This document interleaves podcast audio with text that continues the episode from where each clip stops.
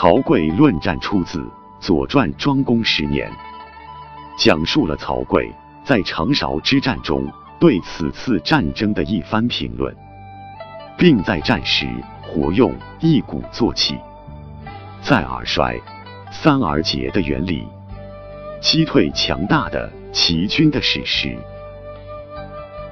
文章说明了在战争中如何正确运用战略防御原则。只有取信于民，实行敌疲我打的正确方针，选择反攻和追击的有利时机，才能以小敌大，以弱胜强。齐与鲁是春秋时期的邻国。都在今天的山东省，齐在东北部，鲁在西南部。公元前六百九十七年，齐襄公即位，政令无常。他的弟弟公子小白和公子纠分别逃到莒国和鲁国避难。次年，齐襄公为公孙无知所杀。第三年春天，齐人杀死公孙无知，公子小白抢先回到齐国，夺得君位。稍后，鲁庄公亲自领兵，把公子纠也送回国，争夺君位。八月，鲁与齐师战于前时，鲁军大败。于是齐桓公逼迫鲁庄公。杀死了公子纠。鲁庄公十年的春天，齐国借口鲁国曾经帮助过纠争夺齐国君位，再次兴兵攻鲁，两军战于长勺。这就是文章所记叙的齐鲁长勺之战。从军事角度说，长勺之战。所包含的内容是很丰富的，它着重说明了战略防御的基本原则。正确掌握这些原则，即可达到以弱胜强的目的。这一战例历来受到军事家的重视。毛泽东也曾在《中国革命战争的战略问题》中，对长勺之战做了军事学的评论。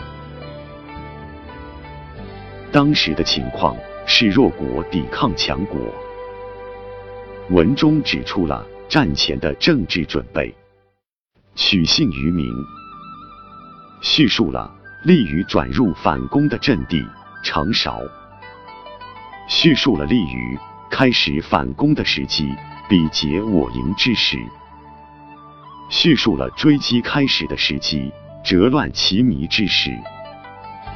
虽然是一个不大的战役，却同时是说的战略防御的原则。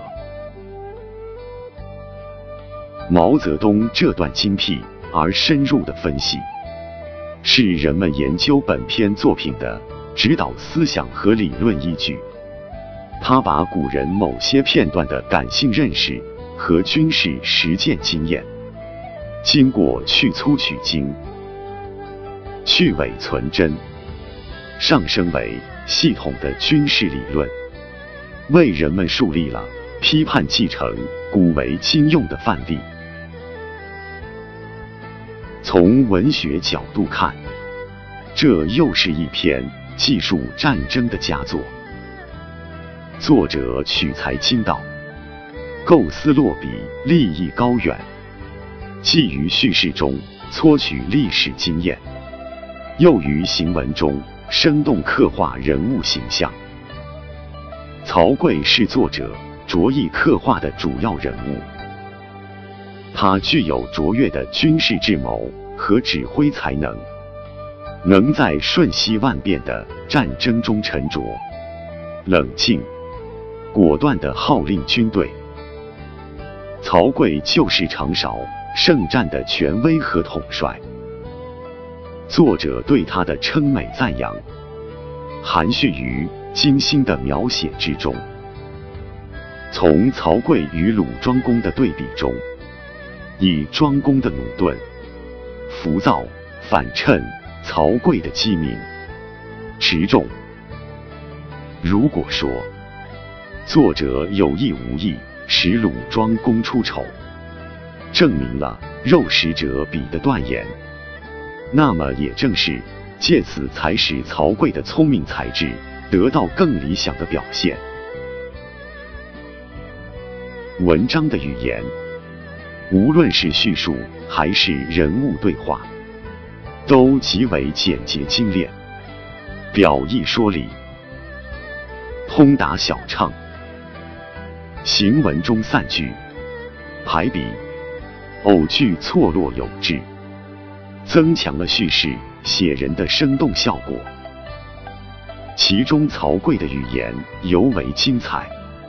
如战场上的指挥用语，简短明确，这不仅衬托出战事紧迫、无暇论析战争策略，也表现出曹刿思维敏捷和临战时坚定而自信的心态。